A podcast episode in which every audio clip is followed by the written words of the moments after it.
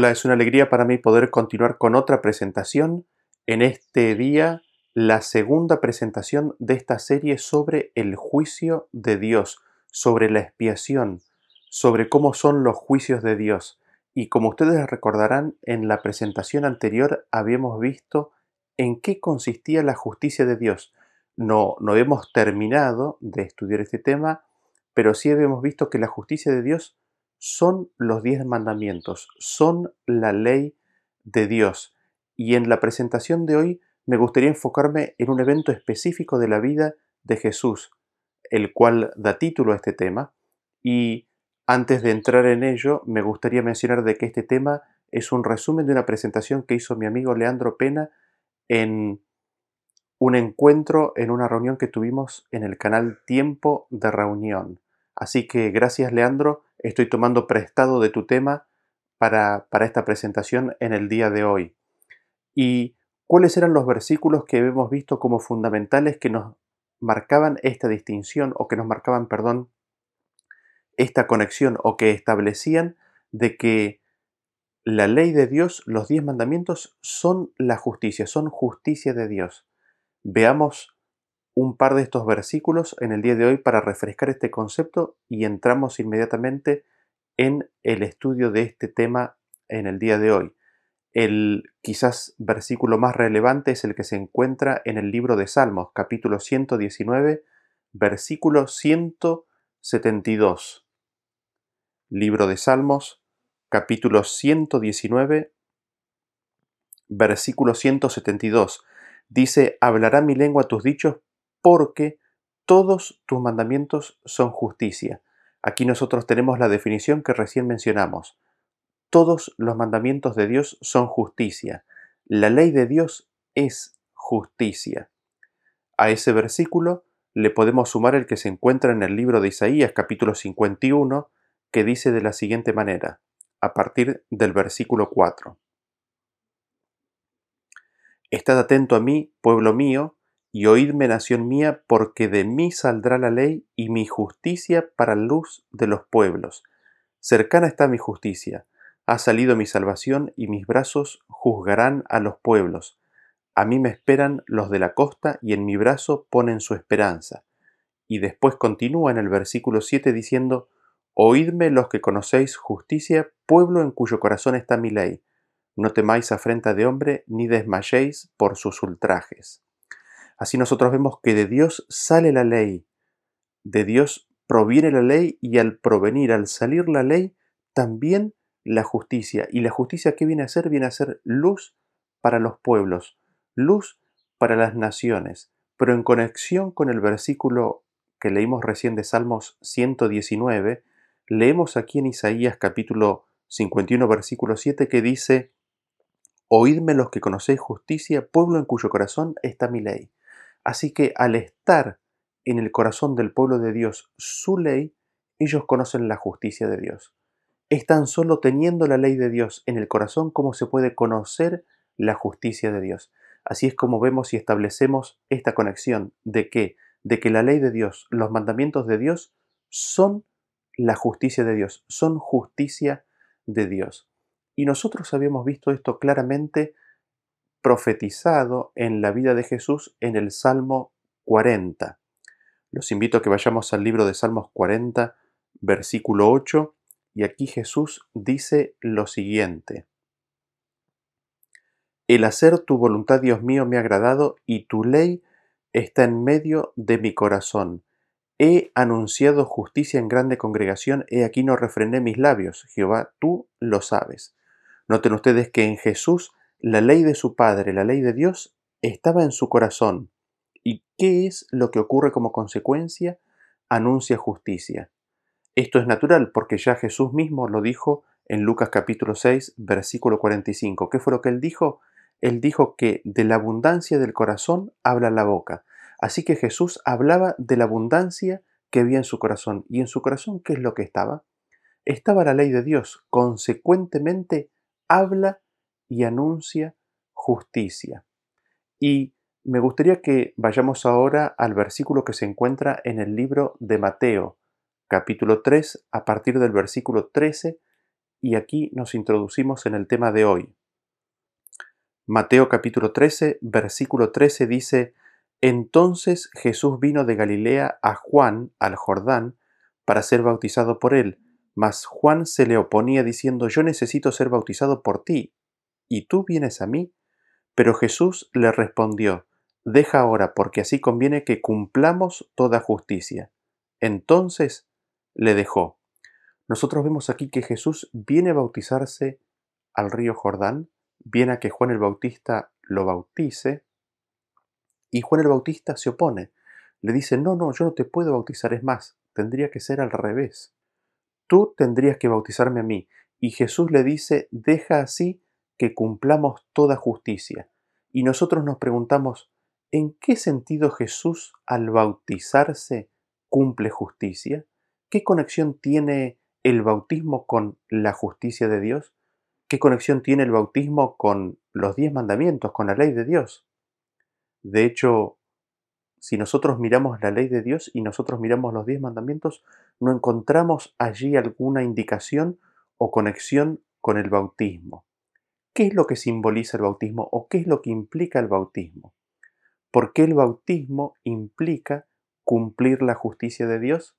Y para eso quizás tenemos que ver un poco qué es lo que es el bautismo y qué es lo que significa, qué simboliza.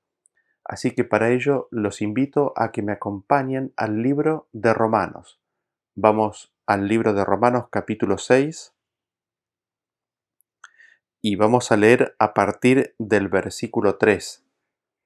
Romanos capítulo 6, versículo 3 dice, ¿O no sabéis que todos los que hemos sido bautizados en Cristo Jesús hemos sido bautizados en su muerte? porque somos sepultados juntamente con Él para muerte por el bautismo, a fin de que como Cristo resucitó de los muertos por la gloria del Padre, así también nosotros andemos en vida nueva. Porque si fuimos plantados juntamente con Él en la semejanza de su muerte, así también lo seremos en la de su resurrección, sabiendo esto que nuestro viejo hombre fue crucificado juntamente con Él, para que el cuerpo del pecado sea destruido, a fin de que no sirvamos más al pecado. Y aquí nos volvemos a hacer la pregunta que nos hicimos recientemente, pero quizás en más detalle.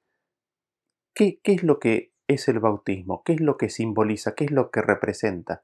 Y nosotros notamos que representa la muerte al viejo hombre. Ahí mismo lo dice en este versículo, es la muerte al viejo hombre, pero también significa la muerte, y en el caso de Cristo significa la muerte por crucifixión.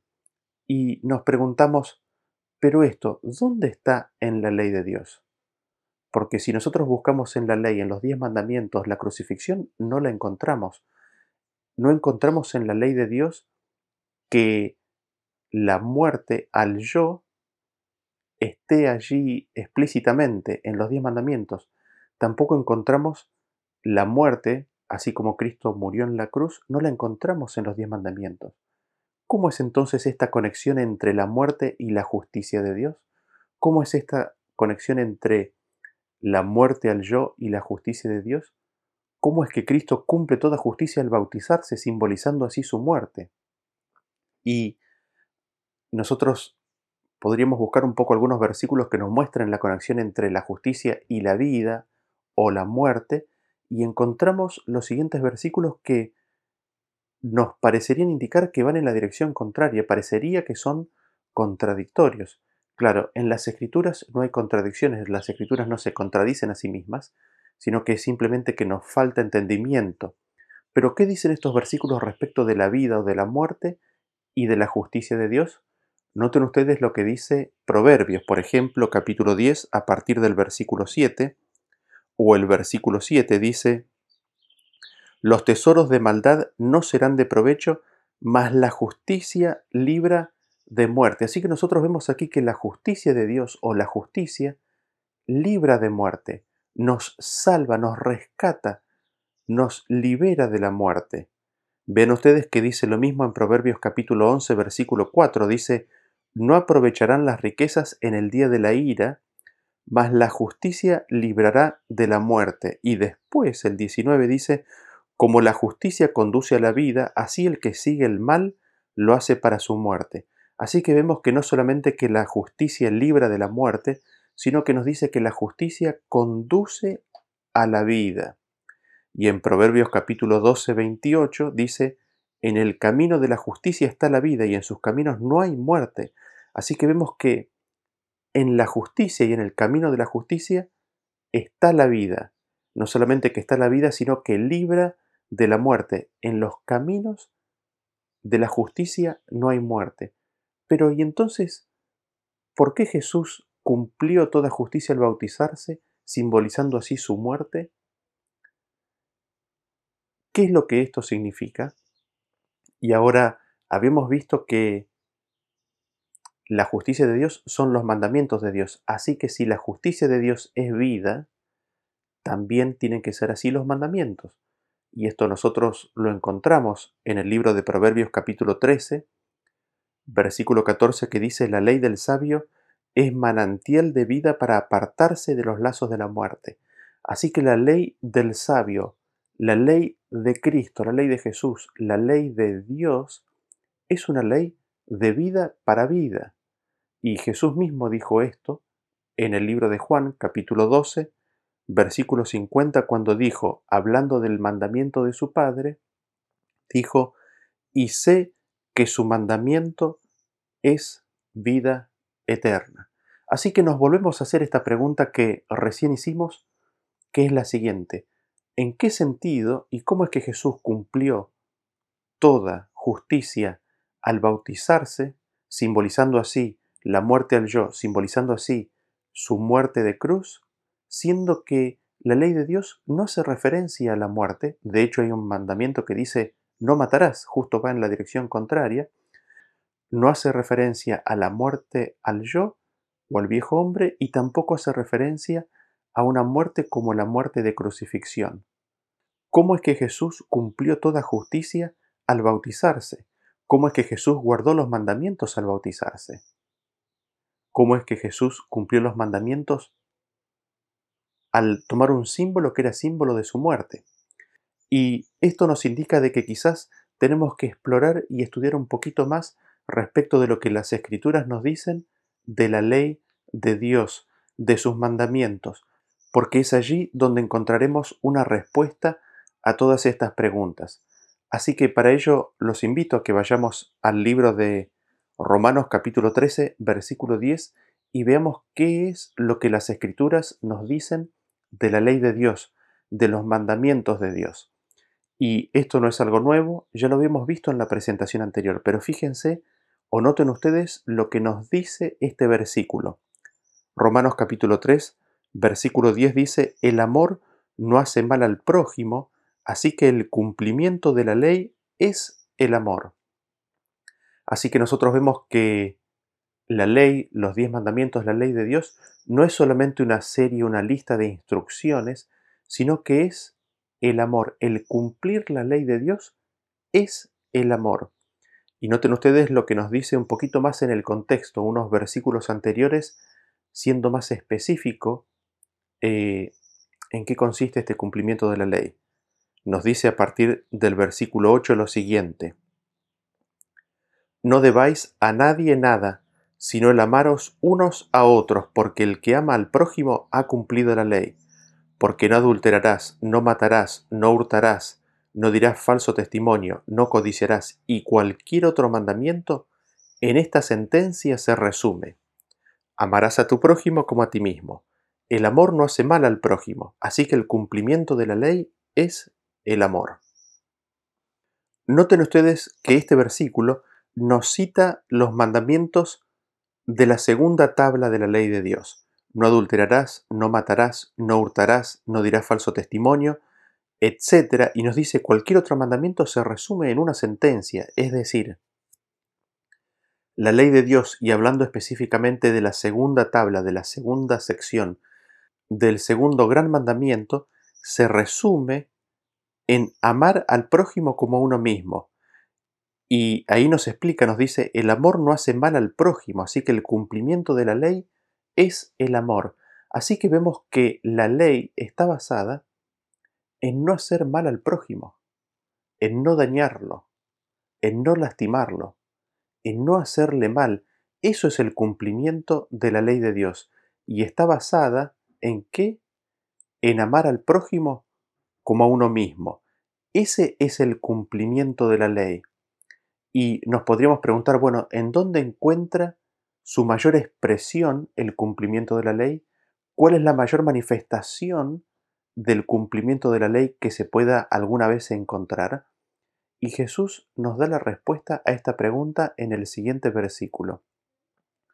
Los invito a que vayamos al libro de Juan, capítulo 15, versículo 17 en adelante. Perdón, versículo 12 dice así, Este es mi mandamiento, que os améis unos a otros como yo os he amado. Nadie tiene mayor amor que este, que uno ponga su vida por sus amigos.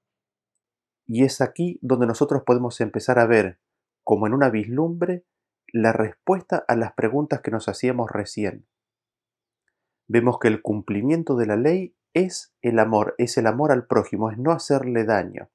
Y la mayor manifestación del cumplimiento de la ley consiste en qué? En dar la vida por el prójimo. Y así es como nosotros podemos ver que se responde la pregunta a de cómo es que Jesús cumplió toda justicia al bautizarse. ¿Cómo es que Jesús cumple justicia o hace justicia al negarse a sí mismo y al sufrir la muerte de cruz? Tiene que ver con este versículo, tiene que ver con este concepto, con entregar la vida por el prójimo. Ahora, todo esto nos dice lo siguiente, ¿no es cierto? Evidentemente, la ley es espiritual y nosotros encontramos esto en las escrituras.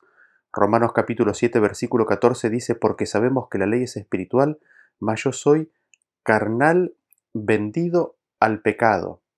La ley, los diez mandamientos así como están escritos, son simplemente la transcripción humana del principio de esta ley espiritual, que es la ley de amor a Dios y amor al prójimo.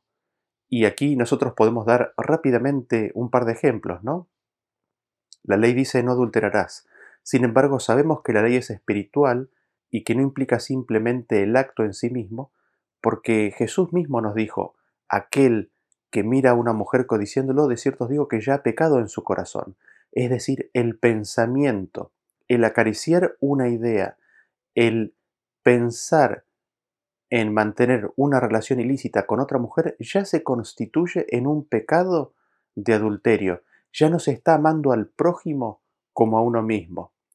Tenemos otro mandamiento, que es el mandamiento que dice no matarás. Y Jesús también lo explicó y dijo, vosotros habéis oído que a los antiguos se les dijo no matarás, mas yo os digo, cualquiera que le diga necio a su hermano, cualquiera que le diga raca, ya es culpable del juicio. Así que nosotros vemos que la ley es espiritual, que la ley son diez palabras humanas que contienen, el, que contienen la justicia de Dios, que son la justicia de Dios, pero que en realidad nos dan un principio, nos dan el principio de que no se puede hacer daño al prójimo, no se puede dañar al prójimo. La ley, el cumplimiento de la ley, consiste en amar al prójimo como a uno mismo. Así que nosotros vemos que cuando Jesús se acercó a Juan para ser bautizado en las aguas del bautismo, estaba dando cumplimiento a este principio. ¿En qué sentido? En el sentido de que él estaba simbolizando con ese acto la entrega de su vida. Él estaba diciendo públicamente, me niego a mí mismo para qué? Por amor a mis hermanos, por amor a la humanidad. Me niego a mí mismo, entrego mi vida a mi Padre para qué? Para salvar a la humanidad. Y Jesús, cuando se bautizó, ¿qué fue lo que hizo? ¿En qué consistió su vida? Nosotros leemos en Juan capítulo 4, versículo 34, que Jesús dijo, Mi comida es que haga la voluntad del que me envió y acabe su obra.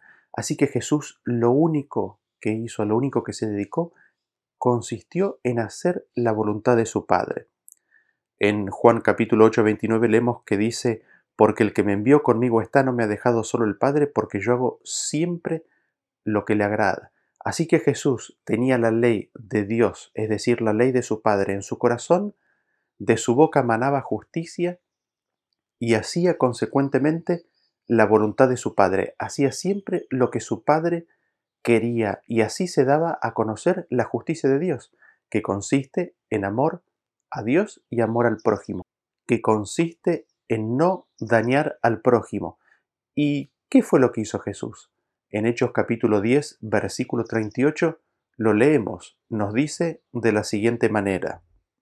Cómo Dios ungió con el Espíritu Santo y con poder a Jesús de Nazaret y cómo éste anduvo haciendo bienes y sanando a todos los oprimidos por el diablo, porque Dios estaba con él. Así nosotros vemos que este caminar de Cristo en la vida, este caminar de Cristo en su cuerpo humano, esta obra que Cristo hizo toda su vida, pero que empezó a ser visible a los ojos humanos a partir de su bautismo, este caminar que consistió en negarse a sí mismo, consistió en qué? En hacer bienes y en sanar a todos los oprimidos del diablo.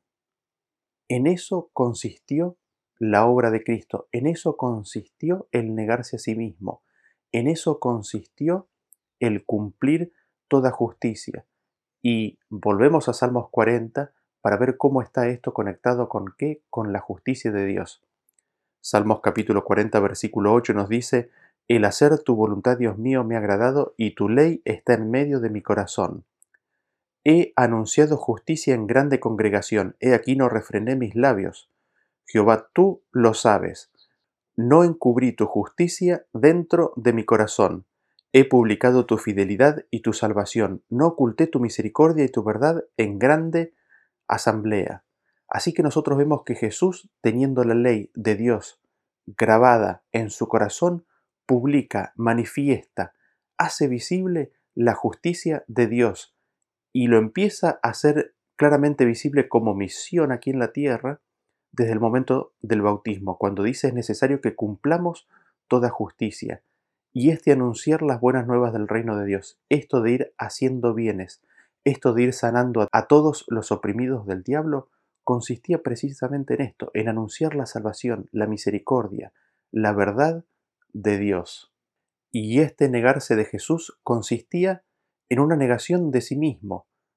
Vayamos, veámoslo y, veamos esto en, en el libro de Mateo, vamos a Mateo capítulo 16, versículo 24, que nos dice, entonces Jesús dijo a sus discípulos, si alguno quiere venir en pos de mí, niéguese a sí mismo y tome su cruz y sígame. Cristo, al amar al prójimo, al amar al prójimo como a sí mismo, se entrega a hacer bienes, se entrega a anunciar el reino de Dios, se entrega a sanar a los oprimidos por el diablo. ¿Y esto qué es lo que trae? Esto trae una cruz para Cristo, trae la oposición de las fuerzas de maldad. Viene a ser esto una cruz para Cristo por la resistencia del mal que se le presenta en su camino. Viene a ser una cruz, viene a ser una negación a sí mismo. Sin embargo, el amor por el prójimo, el amor por Dios es más fuerte, se impone en su vida y así es como Cristo manifiesta la justicia de Dios. Ahora, este negarse a sí mismo parte de lo que simboliza el bautismo, pero el bautismo también simboliza la muerte, la muerte de Cristo. ¿Y esta muerte en qué consistió? Los invito a que vayamos al libro de Gálatas capítulo 1 versículo 4, que nos dice, el cual se dio a sí mismo por nuestros pecados para librarnos del presente siglo malo, conforme a la voluntad de nuestro Dios y Padre. Y en primera de Timoteo capítulo 2 versículo 5 nos dice, porque hay un solo Dios y un solo mediador entre Dios y los hombres, Jesucristo hombre, el cual se dio a sí mismo en rescate por todos, de lo cual se dio testimonio a su debido tiempo. Así que Cristo no solamente que se negó a sí mismo, sino que se entregó a sí mismo por nosotros para rescate, para librarnos de este siglo malo, para librarnos de las consecuencias del pecado, para salvarnos. Y así es como nosotros vemos que la muerte de Cristo en la cruz fue hecha por amor. Y el amor es el cumplimiento de la ley. El amor es el cumplimiento de la ley. Y así es como nosotros podemos ver que Cristo, al caminar el camino de la cruz, se negó a sí mismo y se entregó por nuestra salvación. ¿Por qué decimos que se negó a sí mismo? Porque en el Getsemaní, él mismo orando al Padre le dijo, Padre, si es posible, pasa de mí esta copa, que no se haga mi voluntad, sino que se haga tu voluntad. Y en este camino Cristo da su vida por nosotros. Así es como nosotros vemos que en el bautismo Cristo cumple toda justicia. ¿Cómo es que la cumple? Cumple al entregarse a sí mismo en salvación por los demás. Cumple toda justicia en este símbolo, en este ritual, al darse a sí mismo para salvarnos, al dar su vida por la salvación de cada uno de nosotros. Así es como se cumple la ley de Dios. Así es como la ley de Dios es cumplida y se manifiesta la justicia de Dios. La justicia de Dios se manifestó y fue revelada en la cruz de Cristo porque Cristo dio su vida por amor a su prójimo. Naturalmente, el concepto de la cruz tiene mucho significado. Hay mucho en el concepto de la cruz y no estamos tocando todos los conceptos de la cruz y de la justicia de Dios, pero sin embargo me gustaría que resaltemos este punto. La justicia de Dios se manifestó en la cruz de Cristo. ¿Cómo? En que Cristo dio su vida por cada uno de nosotros, en que Cristo cumplió la ley. Cristo cumplió la ley al entregarse para salvarnos. Y esto es el cumplimiento de la ley. ¿Y el cumplimiento de la ley qué es? Es la justicia de Dios. Así es como se cumple la justicia de Dios en la vida de Cristo al darnos su vida, en la cruz de Cristo. Ahora, habiendo visto que la justicia de Dios consiste en el cumplimiento de la ley y que el cumplimiento de la ley es el amor a Dios y al prójimo, y en la entrega de la vida si hace falta o si es necesario para salvación del prójimo, y si esto es la justicia de Dios simbolizada en el rito del bautismo, y si esto es lo que significó para Jesús, nos preguntamos, ¿qué es lo que significa para nosotros el bautismo entonces? ¿Significa acaso algo diferente? ¿Significa para el ser humano acaso algo diferente a lo que significó para Cristo? Volvamos a leer Romanos capítulo 6 para refrescar este concepto y ahora no buscarlo en Cristo, sino aplicarlo a nosotros mismos. Romanos capítulo 6 y vamos a leer a partir del versículo 3. Noten ustedes lo que dice. ¿Y no sabéis que todos los que hemos sido bautizados en Cristo Jesús hemos sido bautizados en su muerte, porque somos sepultados juntamente con él para muerte por el bautismo, a fin de que como Cristo resucitó de los muertos por la gloria del Padre, así también nosotros andemos en vida nueva. Porque si fuimos plantados juntamente con Él en la semejanza de su muerte, así también lo seremos en la de su resurrección, sabiendo esto que nuestro viejo hombre fue crucificado juntamente con Él, para que el cuerpo del pecado sea destruido a fin de que no sirvamos más al pecado. Así también vemos que para nosotros lo que significaba para Jesús significa para nosotros el bautismo. El bautismo que es es cumplir la justicia de Dios. ¿En qué sentido? En que simboliza una decisión de la vida que es la de morir al viejo hombre y nacer a una nueva vida, a una nueva vida que significa qué? Entregar la vida en las manos de nuestro Padre Celestial. Es no servir más al pecado, por lo tanto dejar que la justicia de Dios se manifieste en nuestra vida como en el cumplimiento de la ley de Dios. Y específicamente, ¿cómo se manifiesta este cumplimiento de la ley de Dios? En amor a Dios, pero más visible aún, en amor al prójimo. Un amor que no le hace daño, un amor que protege, cuida al prójimo y de que si es necesario implica la entrega de la vida por la salvación de los demás. ¿Y cómo es que nosotros sabemos que hemos pasado de muerte a una vida nueva? ¿Cómo es que nosotros sabemos que hemos salido de esas aguas bautismales y caminamos ahora en la justicia de Dios? Noten ustedes cómo el libro de Primera de Juan capítulo 3 lo explica. Primera de Juan capítulo 3 versículo 14 nos dice, nosotros sabemos que hemos pasado de muerte a vida en que amamos a los hermanos. El que no ama a su hermano permanece en muerte.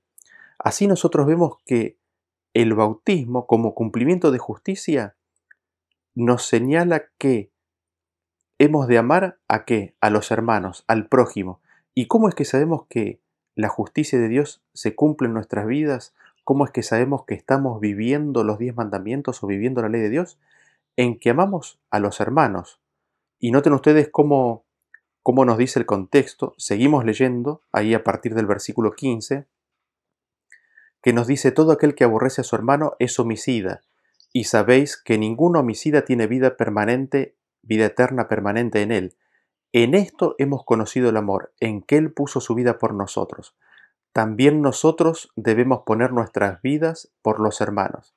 Y aquí nosotros tenemos el concepto que hemos mencionado recién, de que la ley es espiritual y que no es simplemente no matar literalmente en forma física, sino que también aquel que odia, que aborrece, aquel que insulta a su hermano, ya es homicida, ya ha roto la ley de Dios. Y es lo que nos dice este versículo. Nos dice, aquel que aborrece a su hermano es homicida. Y el homicida no tiene vida eterna permanente en él. Y después el versículo nos dice, en esto hemos conocido el amor, es decir, en esto hemos conocido la ley de Dios, en esto hemos conocido los mandamientos de Dios, en esto hemos conocido la justicia de Dios. ¿En qué? En que Él puso su vida por nosotros. Así es como la cruz nos revela la justicia de Dios, en que Cristo, por amor, dio su vida por nosotros. Y habiéndonos dado el ejemplo, nos dice, también nosotros debemos poner nuestras vidas por los hermanos. Así se cumple la ley de Dios, así la justicia de Dios se puede manifestar en nuestras vidas. Y Jesús, para este propósito, nos hace un llamado muy lindo. En el libro de Mateo capítulo 11, versículo 28 dice, Venid a mí todos los que estáis trabajados y cargados, y yo os haré descansar. Llevad mi yugo sobre vosotros y aprended de mí que soy manso y humilde de corazón, y hallaréis descanso para vuestras almas, porque mi yugo es fácil y ligera mi carga. ¿Cuál es el yugo que Cristo nos invita a llevar? Es la cruz. ¿Qué cruz? La cruz que lleva al hombre viejo crucificado. Cristo nos anima, nos invita y nos llama a que llevemos al viejo hombre y que le sigamos a él, que lo llevemos crucificado, que llevemos al yo viejo crucificado que no vive más constantemente en nuestro caminar con Cristo. ¿Y esto qué es lo que produce en el ser humano? Esto produce descanso, esto produce paz. Este yugo, esta carga de morir al yo, es liviana. Es fácil, dice Jesús. Es fácil en Cristo Jesús. Para el ser humano le es imposible hacerlo, pero recibiendo el Espíritu de Cristo, podemos de esta forma guardar la ley de Dios en nuestros corazones. Y noten que Jesús nos dice en este sentido en Juan capítulo 14, versículo 27, la paz os dejo, mi paz os doy, yo no os la doy como el mundo la da. No se turbe vuestro corazón, ni tenga miedo. El seguir a Cristo, llevando nuestro yugo, llevando nuestra cruz, llevando nuestro yo crucificado, es decir, cumpliendo toda justicia, es decir, guardando la ley de Dios en nuestro corazón, muriendo al yo y amando al prójimo como a uno mismo, trae paz, nos trae la paz de Cristo. Y esto es lo que Cristo nos invita. Fíjense lo que dice Filipenses capítulo 2 a partir del versículo 3. Filipenses capítulo 2, versículo 3 dice, Nada hagáis por contienda o por vanagloria, antes bien con humildad, estimando cada uno a los demás como superiores a él mismo, no mirando cada uno por lo suyo propio, sino cada cual también por lo de los otros. Haya pues en vosotros este sentir que hubo también en Cristo Jesús, el cual siendo en forma de Dios, no estimó el ser igual a Dios como cosa a que aferrarse, sino que se despojó a sí mismo, tomando forma de siervo, hecho semejante a los hombres, y estando en la condición de hombre se humilló a sí mismo, haciéndose obediente hasta la muerte y muerte de cruz. Noten ustedes que Cristo nos invita a vivir lo que Él vivió. Cristo nos invita a que, a que haya el mismo sentir que hubo en Cristo Jesús. ¿Y qué fue este sentir? Este sentir fue en que, siendo en forma de Dios, no estimó el ser igual a Dios como cosa que aferrarse, sino que se despojó a sí mismo, se vació, y aquí nosotros tenemos la muerte al yo, ¿no es cierto? El negarse a sí mismo. ¿Y qué es lo que hace? Toma forma de siervo, y estando en la condición de hombre, se humilló a sí mismo, nuevamente aquí tenemos el negarse a uno mismo, el tomar la cruz, propia, la muerte al, al, al hombre viejo, y se hizo obediente, obediente a qué? A la ley de Dios, manifestando así la justicia de Dios, ¿hasta dónde? Hasta la muerte, y muerte de cruz. Y aquí nosotros tenemos el simbolismo del bautismo, la muerte del yo y la muerte, muerte de cruz. Y este es el sentir al cual Cristo nos invita. ¿Y en qué consiste? Es interesante porque dice, haya pues en vosotros este sentir, y nos preguntamos, ¿qué sentir? El que está descrito en los versículos anteriores, estimando cada uno a los demás como superiores a él mismo, no mirando cada uno por lo suyo propio, sino cada cual también por lo de los otros. ¿Cómo es que en Cristo hubo este sentir? Cristo amó tanto a cada uno de nosotros que no estimó su propia vida como algo a lo cual aferrarse, vida como la de Dios, sino que se entregó a sí mismo y dio su vida para salvarnos. Y este es el sentir al cual Cristo nos invita. Esto es, este es el espíritu que Cristo nos invita a recibir, su espíritu. Esta es la justicia de Dios que Cristo nos invita a manifestar en nuestras vidas. Y Efesios capítulo 5 nos invita a esto, nos dice a partir del versículo 1, Sed pues imitadores de Dios como hijos amados, y andad en amor como también Cristo nos amó y se entregó a sí mismo por nosotros, ofrenda y sacrificio a Dios en olor fragante. Así somos invitados a vivir la vida que Cristo tuvo. Y Cristo, al acercarse a las aguas bautismales, le dice a Juan el Bautista, avancemos, hagámoslo, así cumplimos toda justicia. El bautismo, símbolo de qué es? De una entrega a Dios, de la muerte al yo y de la entrega de la vida por amor a Dios y amor al prójimo. Esto es el cumplimiento de la justicia de Dios. Que Dios nos ayude a recibir este Espíritu de Cristo y que también en nuestras vidas se manifieste la justicia de Dios así como se manifestó en la vida de Jesús. Que Dios los bendiga y nos vemos en la próxima presentación. Hasta luego.